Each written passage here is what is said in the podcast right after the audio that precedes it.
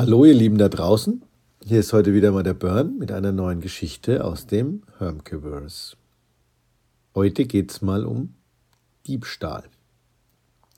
Ja, ja, in der Romanboutique ist es ja ganz schön verwinkelt und wenn einer da was wirklich klauen will, denke ich, dann kann er das wahrscheinlich ganz leicht. Früher war es noch nicht ganz so verwinkelt, denn es waren ja weniger Räume. Außerdem war Hermke schon wirklich auch sehr, sehr aufmerksam, was das betraf. Kam einer rein, hat er sofort gesagt, ja, die Rucksäcke bitte abstellen. Das hat er immer so begründet, ja, bei uns ist es ja so eng, ihr wollt doch sicher nirgends hängen bleiben. Wenn was runterfällt, das wäre doch blöd. also er war nie so der gutgläubigste Typ. Und das hat er mir damals natürlich auch schon eingeschärft, als ich da angefangen habe als Aushilfe. Bernie, du musst aufpassen und sag den Leuten auf jeden Fall die Rucksäcke abstellen. Ab und zu hat er auch jemanden im Verdacht und den musste ich dann ganz genau beobachten. Soweit so gut. Dann begab es sich, dass eines Tages so ein junger Kerl, so jung wie ich zu der Zeit oder vielleicht sogar einen Tacken jünger, reinkam, so ein bisschen rumeierte und Hermke meinte, ah, ich soll da mal ein bisschen aufpassen. Nach kurzer Beobachtung kamen wir tatsächlich zu dem Schluss, sicher sind wir uns nett, aber es könnte sein. Naja, Hermke packt ihn an der Tür und sagt, bleib mal hier, zeig mal, was du unter der Jacke hast. Ihr ahnt es schon, natürlich, was war, er hatte ein Comic-Album unter die Jacke geschoben. Als Hermke ihn festhielt, brach er aber völlig zusammen. Er war sofort in Tränen nah, der schluchzte. Oh Gott, nee, bitte, bitte nicht die Polizei rufen. Mein Vater schlägt mich tot. Naja, da kannte den Hermke natürlich schlecht. Hermke hätte sowieso nie die Polizei gerufen. Er war ja, wie er aus meinem vorigen Podcast wisst, auch immer ein guter Lehrer, Erzieher und er glaubt auch immer an die Selbsterziehungskräfte der Menschen. Also kam von Hermke natürlich die Aussage, Nein, natürlich rufe ich nicht die Polizei, aber ich finde es schon wichtig, deine Eltern zu kontaktieren. Die sollten das schon wissen. Der Junge sank daraufhin weiter in sich zusammen.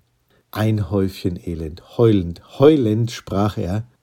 Nein, mein Vater schlägt mich tot, er ist brutal. Naja, er kennt Hermke natürlich gut genug, um zu wissen, dass er Mitleid gezeigt hat. Okay, ich lasse es darauf beruhen. Ich würde sagen, du hilfst mir im Laden mal ein Stündchen, so als Ausgleich. Der Junge erklärte sich natürlich einverstanden, schluchzte noch ein bisschen rum und war total glücklich, da heil rausgekommen zu sein. Von unserer Seite war auch alles gut. Wir hatten den Diebstahl aufgedeckt, die Ware war wieder da. Nun schien eigentlich alles wieder ganz beim Alten. Doch es kam noch zu einer kleinen Überraschung. Am nächsten Tag kam der Junge nämlich wieder in den Laden und ihr glaubt es nicht, mit einem riesen Stapel Comics bestimmt 50, 60 Alben und sagte, ja, es täte ihm wahnsinnig leid, die hätte er in den Wochen vorher schon geklaut. 50 bis 60 Alben. Dem Hermke sind die Augen rausgefallen. Das hätte er sich nie vorstellen können, dass ihm jemand unter seiner Wachsamkeit schon so viel hat unter der Nase wegstehlen können. Er war fix und fertig, entsetzt. Aber er riss sich zusammen, denn er war natürlich auch sehr, sehr bewegt dass der Junge, den er so locker von der Leine gelassen hat, so viel Einsicht und Reue gezeigt hat, dass er alles, was er vorher schon geklaut hatte, was ihm keiner jemals hätte nachweisen können, dann einfach zurückgebracht hat. Und deshalb ließ er dann alles auf sich beruhen. Nun, der Junge ist weiter in den Laden gekommen, wurde erwachsen und kommt heute noch zu uns. Hermke hatte ihn mit seiner fürsorglich lehrerhaften und klugen Art auf den rechten Weg geführt indem er einfach ein richtiges Strafmaß in dem Sinne angesetzt hatte, dass man einfach nicht gleich mit Kanonen auf Spatzen schießt, sondern den Menschen einfach eine Chance gibt. Auch das war und ist immer eine große, große Stärke von Hermke. Es gab natürlich später auch noch kleine Fälle an Diebstahl und Betrügereien. Ganz gefeit ist man da nie.